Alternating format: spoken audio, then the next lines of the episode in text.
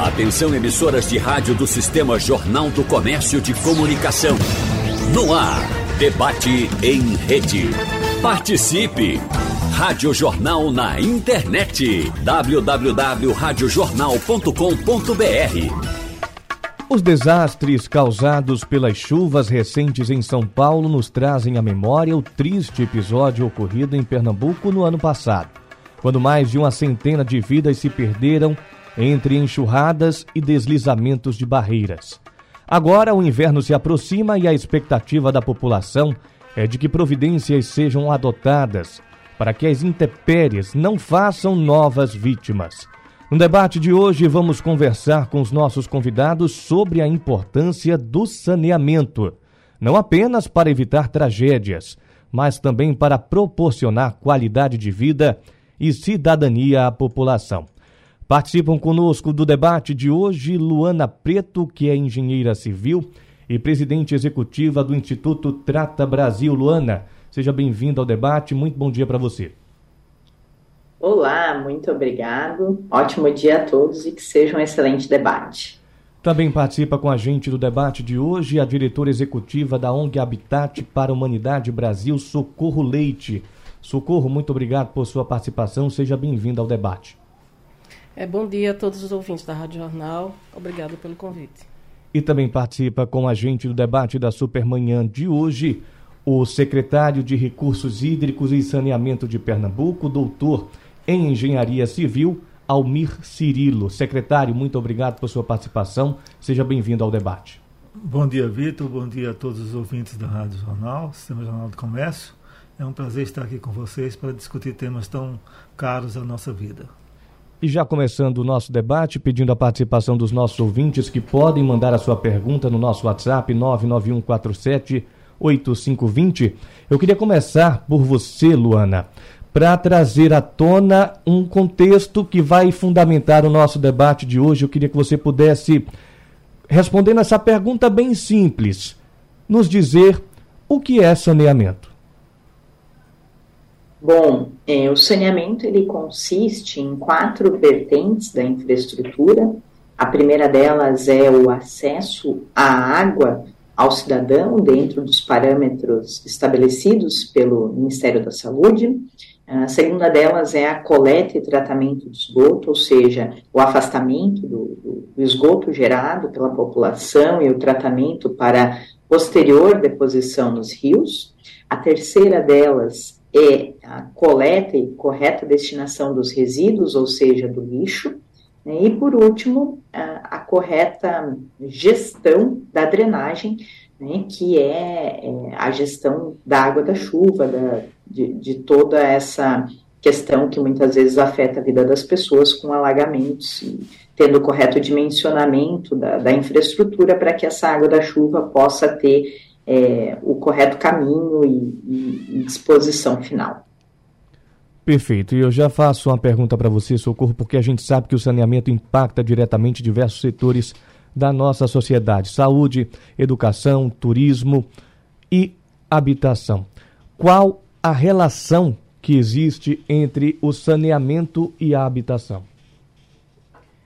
Bom, o saneamento tem uma relação direta com a habitação, né, porque precisamos ter é, a infraestrutura instalada na hora de, de fazer, de, de construir uma residência para que as pessoas ali é, possam residir. Então, quando a gente fala de uma habitação regularizada, uma habitação é, digna, é, ela precisa ter, então, né, banheiro, precisa ter acesso à água é, disponibilizada pela concessionária e também acesso à coleta e tratamento do esgoto e gestão é, dos resíduos para que essa habitação, é, para que as pessoas que ali residam é, possam ter a, a dignidade e a saúde proporcionada por esses serviços. Passando para você agora, Socorro, diretora executiva da ONG Habitat para a Humanidade Brasil de que forma o saneamento pode proporcionar essa habitação digna para a população e também de que forma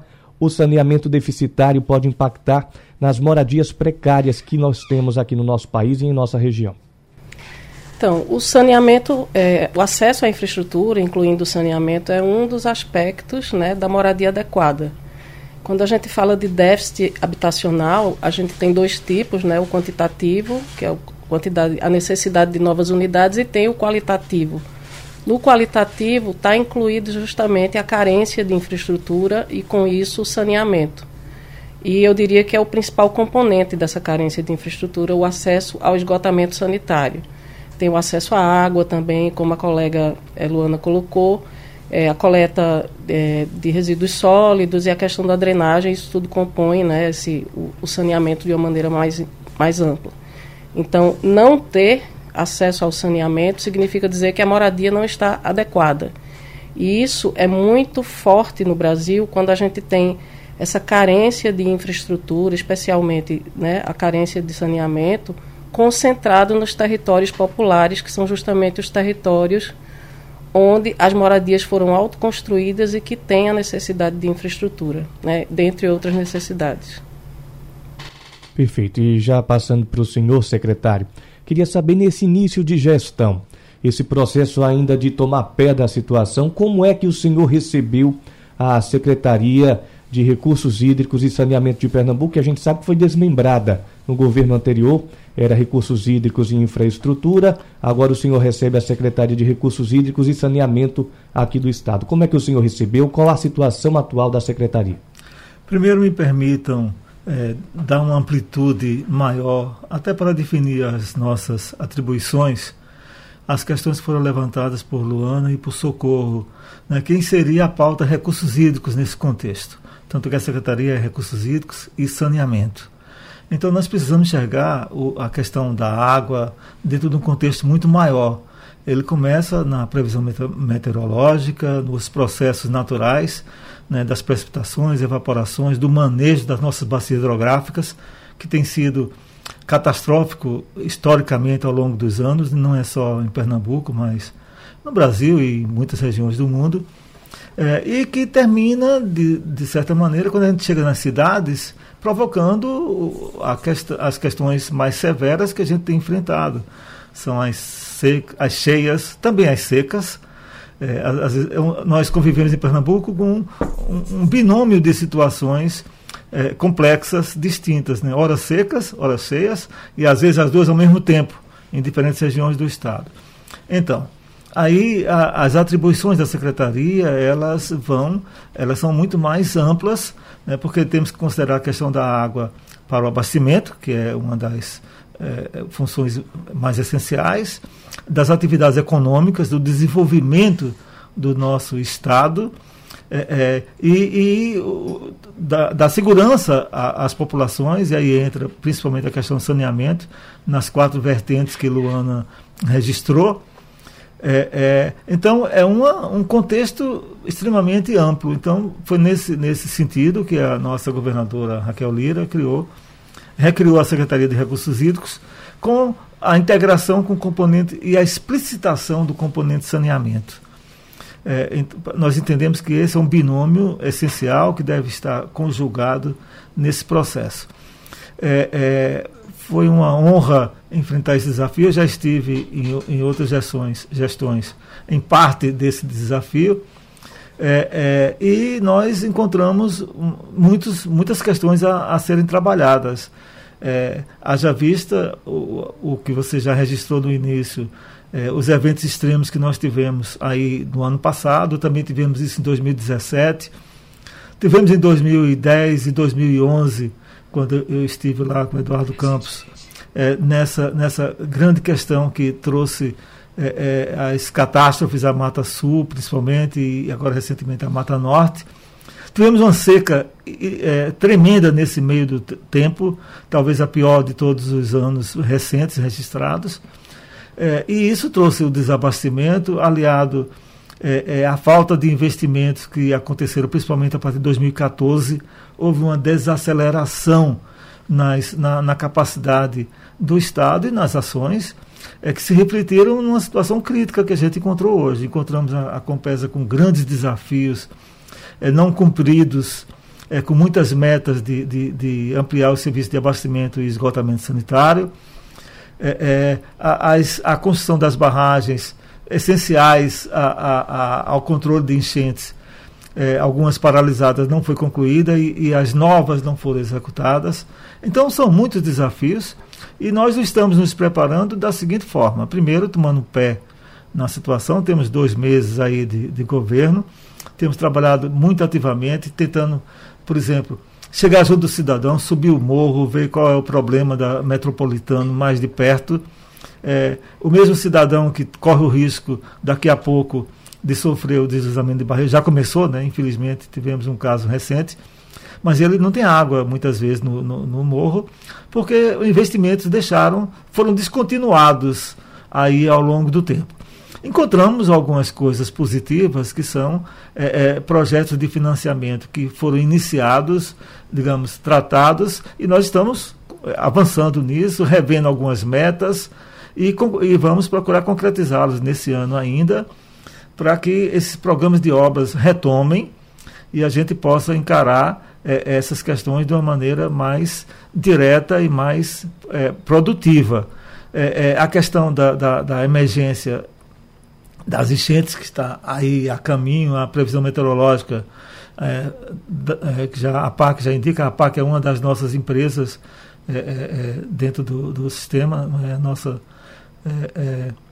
que trata do, da questão climática, então ela já, já aponta as, os riscos que estão bem claros.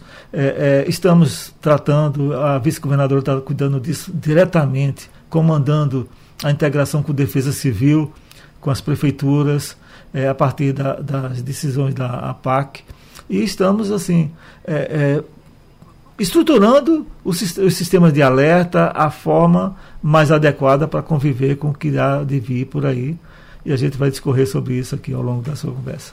Vamos sim. Eu queria fazer uma pergunta para a Luana, porque aqui no Brasil o saneamento básico é um direito assegurado pela Constituição, mas por que ainda nós não conseguimos garantir esse direito para boa parte da nossa população?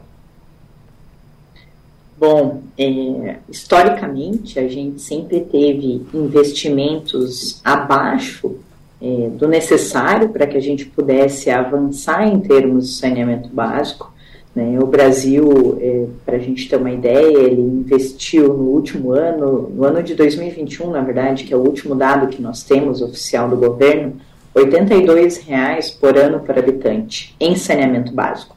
Né? E isso quando a gente fala da vertente de água e esgoto. É, sendo que esse investimento ele teria que ser de 200 reais por ano por habitante. Por quê? Porque a gente precisa realizar obras.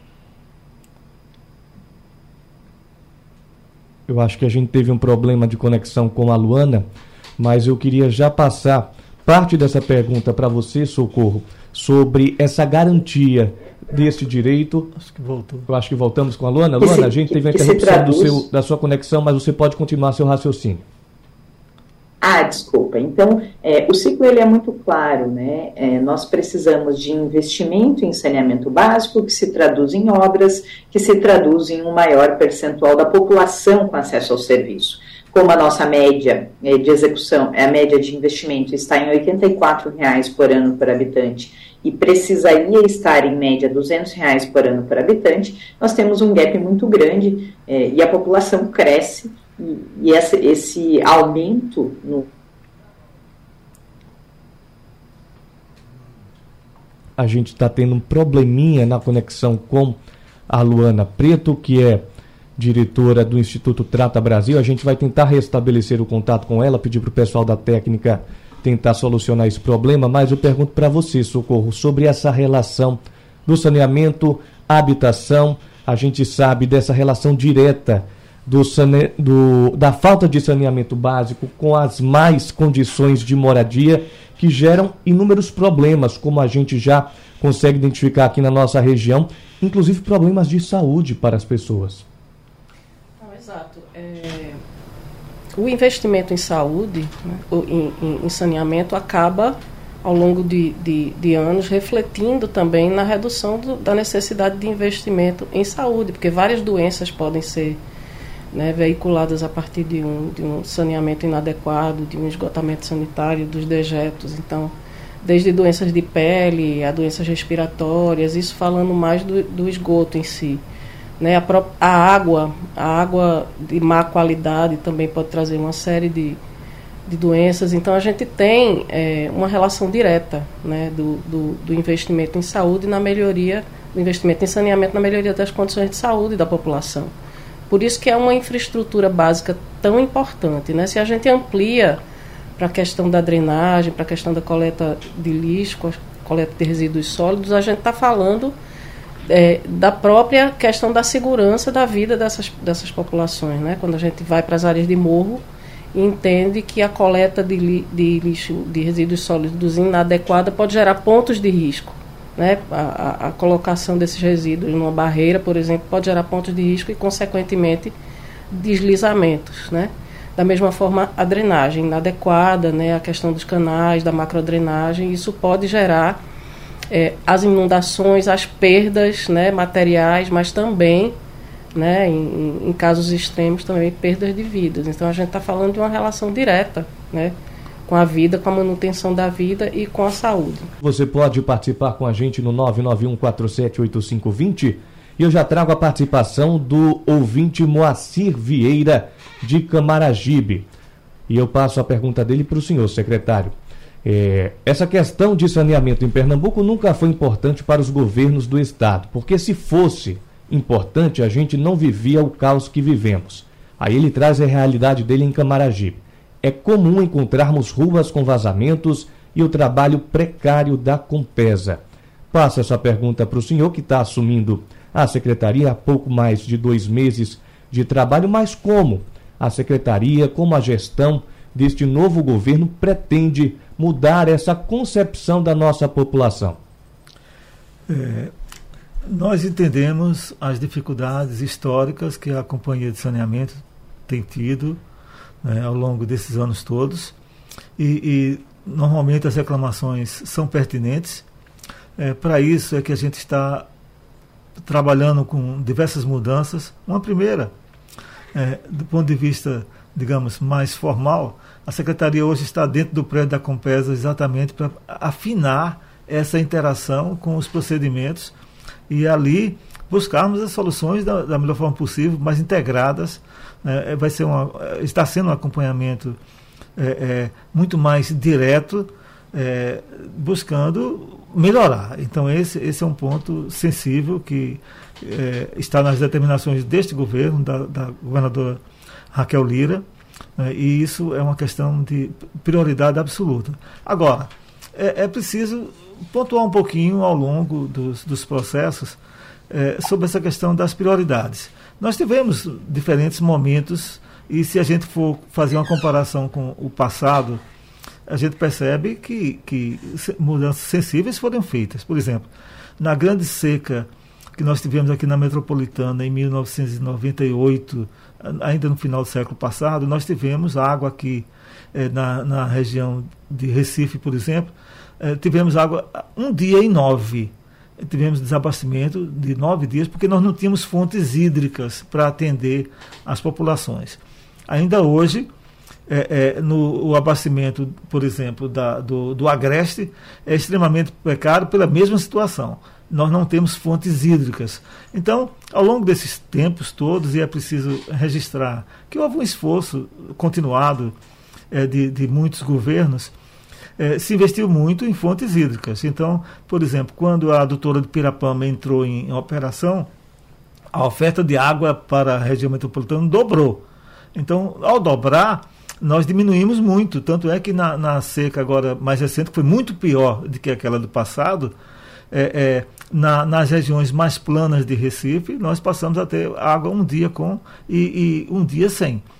É, então, veja, foi um fruto, foi fruto do aumento da produção.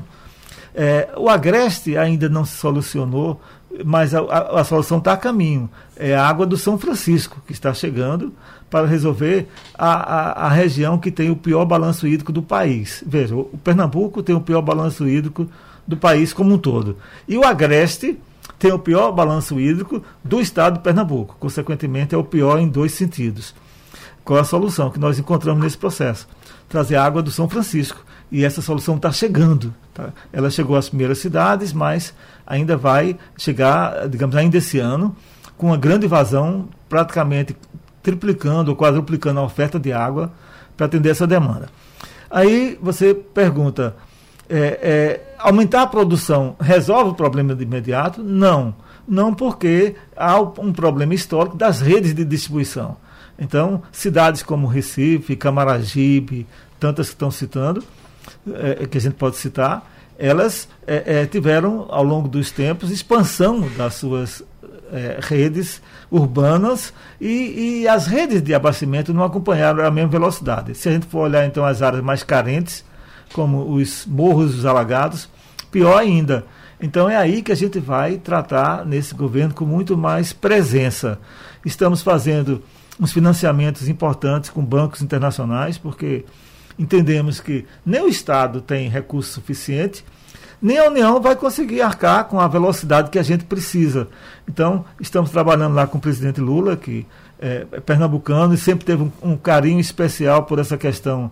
No seu último governo, foi a época que Pernambuco mais cresceu em termos de aumento da produção hídrica, é, é fundamentalmente para termos recursos é, como disse Socorro e Luana, é preciso aumentar a capacidade de investimento do, do Estado e aumentar o, o, os sistemas de distribuição. Então, hoje, é, caro ouvinte, essa é a nossa maior dificuldade e é nela que a gente está trabalhando mais fortemente. É, é, na, aqui na região metropolitana ainda nós temos alguns problemas, apesar de Pirapama ter chegado para atender as áreas mais baixas da cidade, mas, por exemplo, a metropolitana norte vamos tentar resolver multiplicando a quantidade de poços perfurados para abastecer determinadas áreas da, do, que podem ser resolvidas com mais facilidade do que construir uma barragem. As barragens também virão. Nós temos, temos um planejamento é, é, que vai servir em duas vertentes. No caso da região metropolitana, na Mata Norte e na Mata Sul também, estamos construindo barragens. As da Mata Sul eu já cheguei a tocar aqui. Estamos retomando as grandes obras que foram iniciadas é, é, esperamos retomar fortemente nesse ano. Uhum. E para a Mata Norte, vamos criar novas barragens que vão servir tanto para a proteção dessas cidades. Você vê que em 2022 tivemos cheias em diversas cidades da Mata Norte, problemas é, é, é, extremamente severos de inundação nessas regiões inteiras. E, e, ao mesmo tempo, essas barragens servirão de esteio para é, aumentar a segurança hídrica dessas cidades. Então, são ações é, é, que não virão de uma hora para outra. É, são, são obras maiores que terão que ser construídas é, gradativamente. Porém, a ação nas cidades, nas redes das cidades, é, essa é, é, a ação mais premente que a gente está tentando deflagrar nesse governo para fazer com que a água disponível chegue efetivamente nas casas, a gente possa reduzir as perdas, que ainda são muitas no, no, no sistema é, é, das cidades como um todo, e assim a gente chegar mais perto da solução. Mais à frente a gente vai aprofundar a nossa conversa sobre essa gestão compartilhada, essa gestão metropolitana e a importância do diálogo com os municípios que compõem aqui a região metropolitana e tantos outros no interior do estado. Agora você, Socorro, apesar de nas últimas décadas a gente ter percebido um avanço nas medidas de saneamento e habitação, a gente sabe que ainda é muito pouco e precisa ser feito muito mais no nosso país. O secretário falava das medidas que pretende tomar aqui no nosso estado, ainda preciso mais. Com certeza, né? Esse, esse a gente chama de uma omissão histórica do Estado, porque de certa forma o, o investimento insuficiente gera uma omissão com boa parte da população. E aí a gente está falando de uma população empobrecida que vive em territórios, né? Muitas vezes essa população majoritariamente negra, o impacto dessa falta da infraestrutura muito fortemente na vida das mulheres. Então a gente está falando de mulheres que têm é, baixa renda, que têm dificuldade de acesso a outros direitos e também ao direito à água, ao direito ao saneamento. É, isso é um impacto grande na vida, é, especialmente das mulheres, né, que precisa dar conta de várias questões da sua casa, além de gerar renda, cuidar dos filhos e muitas vezes tem que adaptar sua vida à precariedade desses serviços, né? Então a gente precisa de muito mais e precisa de muito mais de forma a reverter esse quadro. Né? O, secretário fala aí do impacto principalmente nas comunidades e, e, e é um fato, né? A cidade está o tempo todo crescendo, ou seja, a gente vê prédios sendo construídos o tempo todo nos bairros chamados nobres. Da mesma forma, o território popular, as comunidades vão crescendo, as famílias crescem, surgem novas famílias. Então, como é que a gente torna esse investimento focado em quem mais precisa, né? Porque a gente sabe que, de, de, em certa medida, há uma seletividade, historicamente, no investimento não só da infraestrutura de saneamento, mas de outras infraestruturas, para os bairros, digamos, que vão, de certa forma, reverter em, impostos e tudo mais. Mas se a gente pensar que a gente paga imposto em tudo que consome nas cidades, né, os pobres também pagam impostos. E a gente precisa fazer com que essa infraestrutura chegue de uma forma mais sistemática e que a gente consiga reverter esse quadro de exclusão nas cidades. Porque é ele que, de certa forma, né, acaba definindo quem vai ter maiores prejuízos ou maiores perdas quando a gente tem chuvas intensas como as, como as que a gente tem tido, né? cada vez mais imprevisíveis e intensas. Então a gente precisa reverter numa sistemática que consiga reduzir de fato esses danos. Né? A gente não pode esperar pela próxima chuva é, sem ter investido nada nessas áreas, sem ter investido, por exemplo, na contenção de encostas, né, na, na, na, questão da gestão do risco, de fato, né, né, nas áreas mais, é, mais vulnerabilizadas. Luana, trazendo você de volta para a nossa conversa, o nosso ouvinte Teófanes Chaves, ele diz o seguinte: falam que no Brasil os políticos não se interessam em gastar o dinheiro, as verbas públicas na aplicação em saneamento, porque ninguém vê as obras realizadas e não vê resultado. Isso é verdade? Não traz dividendos políticos? É a pergunta do Teófane Chaves e trazendo ainda o complemento da sua pergunta anterior sobre o direito constitucional, a garantia constitucional do saneamento que existe no nosso país. Bom, infelizmente, é, essa é uma realidade em, muitas regiões do Brasil ainda. É, muitos políticos não conseguem enxergar o saneamento básico como é, um investimento que tem um retorno do ponto de vista político. Entretanto, é, isso não é a verdade, né? porque é, o saneamento ele, ele é uma saúde preventiva né, ele traz é, diversos ganhos é, para a população. Né, nós temos estudos do Instituto Trata Brasil que apontam que nós temos redução de custos com saúde, nós temos redução de atraso escolar, nós temos é, melhor nota no Enem, é, maior apelo ao turismo, é, maior ganho em termos de produtividade e de renda para as pessoas, e isso promove um desenvolvimento econômico social do, da cidade, do estado e do, do país com a chegada do saneamento básico. Né? Então, nosso objetivo é fazer com que se entenda efetivamente é, a, a, importância do saneamento para que ele vire também né, uma bandeira é, de todos os políticos do país. É, esse, esse é o objetivo. Quando o Socorro falava da, das mulheres, né, é, nós temos um estudo que ele aponta que aonde há saneamento, nós temos, por exemplo, uma redução de 63% de doenças ginecológicas algo que muitas vezes a gente não correlaciona com saneamento. Né? Então, assim, as mulheres são sim as mais afetadas quando não há o saneamento básico. É a mulher muitas vezes que tem que acordar na madrugada para lavar roupa, quando é o único momento, a única hora do dia em que se tem água na sua residência. Muitas vezes as mulheres que são violentadas quando elas não têm um banheiro na sua casa e precisam né, buscar outros locais para fazer a sua necessidade. Então, é, o investimento ele tem que ser alto para que a gente consiga, é, numa velocidade é, muito, aqui, muito além do que a nossa série histórica, né, mudar a realidade do, do país e do estado também do Pernambuco.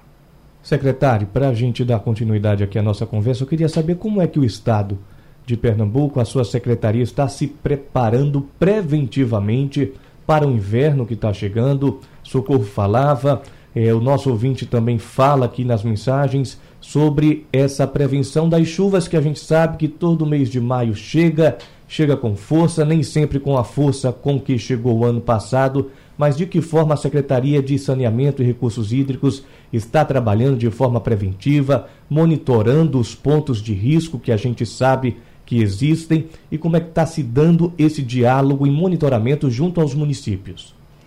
Eu gostaria muito de dizer para os pernambucanos que nós teríamos com brevidade um sistema de controle de enchentes nas nossas bacias hidrográficas, mas infelizmente não é ainda agora que isso vai acontecer. Se nós olharmos, por exemplo, a bacia do rio Una, que provocou aquele desastre tremendo, aquela catástrofe no ano 2010 e algo similar em 2011, é, a, a, a, obra que foi concluída foi, tá, de certo, que é a maior delas, a barragem Cerro Azul, mas ainda faltam mais três para concluir na mesma bacia.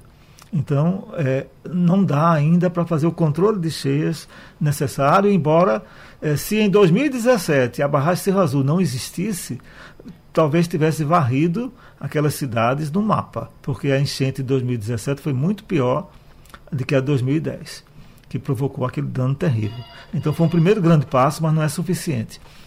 Nós temos a, a, a, a bacia do rio Capibaribe, que essa historicamente, é, desde 1975, ela recebe obras. Então, as barragens que foram lá concluídas, construídas ao longo desse tempo, trazem um razoável controle é, é, das inundações é, que afetam principalmente Recife e, e o caminho das margens do rio Capibaribe. Mas nossos estudos é, é, feitos na universidade, no governo do estado, demonstram que a gente ainda não pode ficar tra tranquilo com isso, porque se observarmos, por exemplo, 2011, nós tivemos inundação aqui em Recife, não foi tão severa, mas aconteceu. É, o por exemplo, a região ali de Casa Forte, o shopping é, é, Plaza recebeu água de remanso dos rios e algumas áreas alagadas, e principalmente as, as áreas ribeirinhas, que são as, sempre as mais atingidas também sofreram. Então também vamos, vamos precisar fazer um, um, um, um, acréscimo da infraestrutura hídrica nessa, nessa bacia hidrográfica. E também na Mata Norte, como eu falei. Veja que eu tô, não estou colocando o sertão nesse, nesse quadro, porque as grandes inundações, as devastadoras, acontecem de fato muito mais é, é, na, na metropolitana, na Mata Norte, na Mata Sul, embora a bacia do rio Mundaú, por exemplo, lá na região de Garanhuns, ela devasta a, a, o estado de Alagoas com frequência. É, é, a região daquele estado mais atingida é, no nosso vem do nosso agreste meridional. Então, também lá vai ser preciso fazer obras de contenção de enchentes. Mas esse é o nosso planejamento de médio prazo, porque não vai dar tempo construir as barragens, que já, algumas já deveriam ter sido feitas ao longo dos últimos anos, não, não foram concluídas. É, mas, efetivamente, nesse, nesse período, nós vamos trabalhar muito mais na prevenção, na contenção, na, na previsão dos eventos. Então, a APAC é, é, tem trabalhado integrada com a, a Defesa Civil do Estado, dos municípios, olhando para os morros. Vamos tentar chegar, isso é muito mais papel da Defesa Civil do que da Secretaria, mas vamos ajudar prevendo com mais precisão as precipitações espalhadas dentro da cidade, porque isso varia muito. Às vezes chove muito é, é, no estado do Arruda e não chove na Ilha do Retiro. Só dando um exemplo. A variação de bairro para bairro. É, também existe isso. É, é, então, se formos olhar o estado como um todo, isso acontece.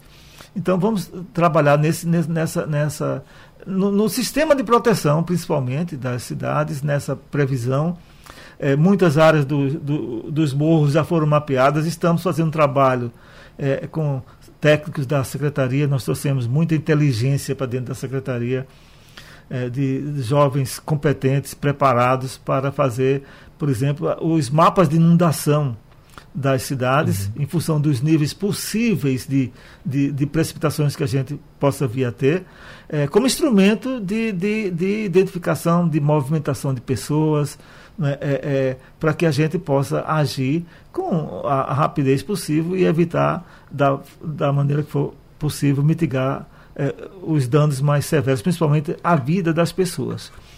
É, é, e gradualmente, ao mesmo tempo disso, nós vamos retomar o programa de obras das barragens, começar a construir novas barragens.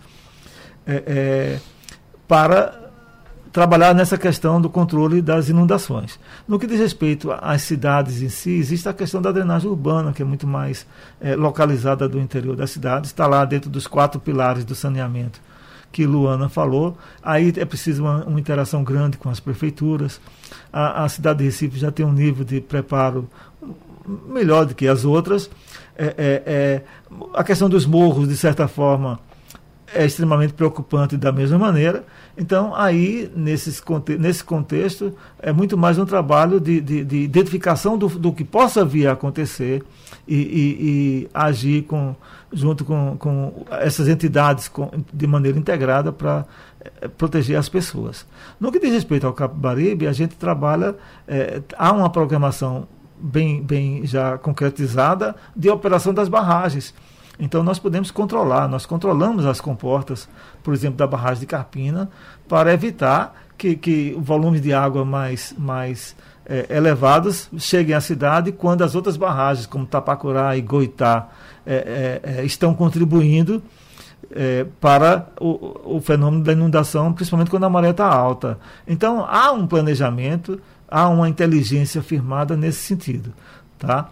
Mas, é, como eu falei, são ações de proteção das pessoas, mas de fato o, o, nós esperamos ao longo desses próximos anos uhum. concretizar um grande programa de obras para poder dar mais segurança a tudo isso. Muitas perguntas chegando no nosso WhatsApp, mas o nosso tempo está chegando ao fim.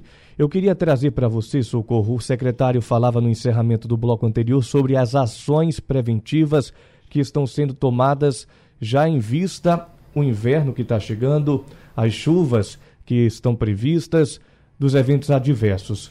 Mas, como a gente falava aqui no intervalo em off, é, as obras que precisam estar prontas, muitas delas não estarão.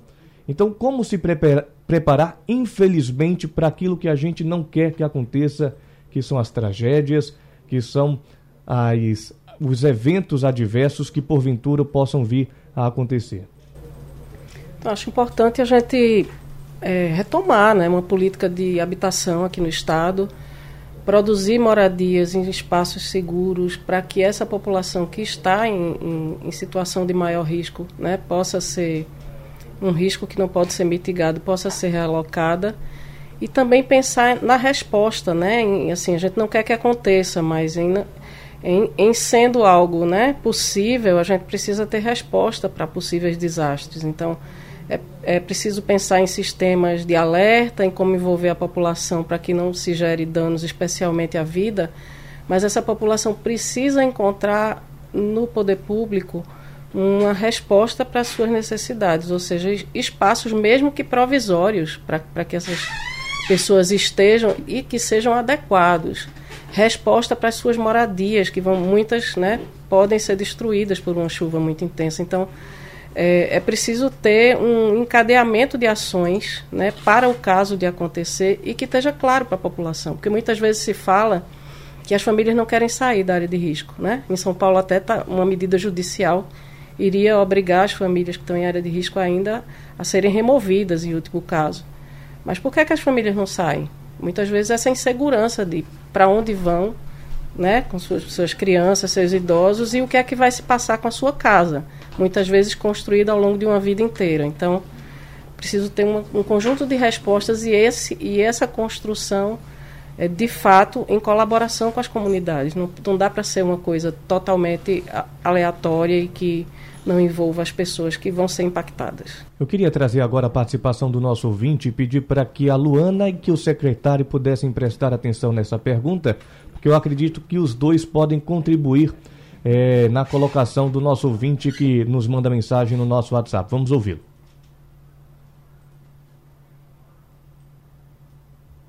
Bom dia, Rádio Jornal. Em relação ao debate de hoje, a minha pergunta é o seguinte: em relação ao marco legal do saneamento, já tem alguma fonte de recurso para aquelas pessoas que não têm condições, por exemplo, as pessoas que pagam tarifa mínima de água aqui em Pernambuco? vão pagar a tarifa mínima de esgoto, uma vez que são fontes de despesa distintas, né? A água para a Compesa quem der é governo do estado, mesmo sendo uma empresa de é, uma empresa pública, né? Já o esgoto vai ser com a BRK. E aí? Eles vão cobrar tarifa mínima também? Quem vai terminar pagando a conta do esgoto do pessoal que não pode pagar? Seremos nós que podemos? Fica a dúvida aí. Outra coisa, Lagoa Olho d'Água, o maior depósito de esgoto a céu aberto do Brasil. Alguma solução, algum projeto? Obrigado. Sobre a colocação do, do nosso ouvinte, Luana e secretário, como é que a gente pode responder? Bom, vou começar então de uma maneira mais geral, depois você complementa de uma maneira mais específica, pode ser? Perfeito. Bom, em relação ao marco legal, então a gente precisa é, atingir 99% da população com acesso à água até 2033 e 90% da população é, com acesso à coleta e tratamento de esgoto. É, a fonte de recurso para esse é, para essas obras e para esse investimento tem que ser avaliado em cada estado, né, entendendo qual é a, a, a capacidade de, de, de, investimento do Estado, quais são as possíveis fontes é, de recursos, seja por meio de uma empresa pública, de uma empresa privada, que vai garantir né, esse atingimento dessas metas. É, em relação à tarifa, isso o secretário pode explicar é, de uma maneira melhor, né? Mas dentro do contrato existente entre governo do estado e, e, e município, companhia estadual e município, ou ainda companhia privada e município, é, existe uma série de metas a serem cumpridas, inclusive do ponto de vista de tarifa social. Né? Qual é o percentual da população que, que não pode pagar, quantas pessoas estão cadastradas né, na, na no sistema nacional, comprovando a sua, a sua renda para que elas eh, possam ter aderência a essa tarifa social. E cada vez mais, pensando em Brasil, a gente vê os contratos em termos de saneamento básico, levando isso em consideração, né, desde eh, investimentos que são necessários em áreas vulneráveis, como favelas, como áreas de risco, é, e também a, a, questão da tarifa social sendo cada vez mais presente. Então, isso tudo é levado em consideração na hora de um cálculo de uma tarifa global, né, qual é o investimento necessário, quantas pessoas podem pagar, é, e qual vai ser o retorno para que essa tarifa seja calculada e, então é, a agência reguladora valide para que o, o, cidadão depois é, tenha essa, essa, essa resposta. Mas, Sim. secretário, deixo contigo também o complemento. Secretário Almir Cirilo. A governadora Raquel Lira tem um carinho e um cuidado especial com essa questão. Então, ontem, por acaso, nós tivemos uma reunião específica sobre a questão da tarifa social. E ela está acompanhando isso diretamente e definindo suas diretrizes. Muito em breve, é, na semana ou na próxima, vai haver um, uma, uma, campanha, um processo é, é, de divulgação e de, de ações nesse sentido. É, o Pernambuco cobra a menor tarifa social do Brasil. Mas é, esse é um, uma, essa é uma questão de justiça, justiça social. As pessoas têm, é, elas são exatamente aquelas mais carentes, e aí tem a questão também de, de, de ter um cuidado mais detalhado para ver que se realmente quem está recebendo, tem, quem está pagando pela tarifa social são os mais pobres. Nós estamos aprimorando esses procedimentos cruzando com cadastro único, com é, é, outros indicadores de atividade econômica, para efetivamente fazer justiça social e, e aquelas, aqueles que devem ser beneficiados, que o sejam até numa escala maior. Nós queremos, hoje nós temos um contingente de 67 mil pessoas que, é, beneficiadas pela tarifa social, queremos aumentar esse, esse universo, é, porém da maneira mais justa possível. Então, como eu falei, essa é uma ação que está em andamento, e muito breve a gente vai dar retorno a essa questão. Tá? É, mas sempre em paralelo, tentando atrair as pessoas para que elas tanto é, se adequem, por exemplo, no caso que elas, delas terem débitos, é, é, se negociarem esses débitos com a, com a, a companhia de saneamento é, é, e, e melhorar os benefícios que elas tenham efetivamente. Secretário Almir Cirilo, muito obrigado por sua participação aqui no debate da Supermanhã. Infelizmente o nosso tempo chegou ao fim. Boa tarde, até a próxima. Boa tarde, foi um prazer estar aqui com vocês e sempre à disposição. Socorro Leite, diretora executiva da ONG Habitat para a Humanidade Brasil, muito obrigado por sua contribuição aqui no debate da Supermanhã. Até a próxima. Até a próxima, Vitor. Foi um prazer. Luana Preto, presidente executiva do Instituto Trata Brasil, obrigado por sua disponibilidade. Forte abraço. Muito obrigado. Forte abraço a todos. Obrigado, forte abraço. Até a próxima. Sugestão ou comentário sobre o programa que você acaba de ouvir, envie para o nosso WhatsApp 99147 8520.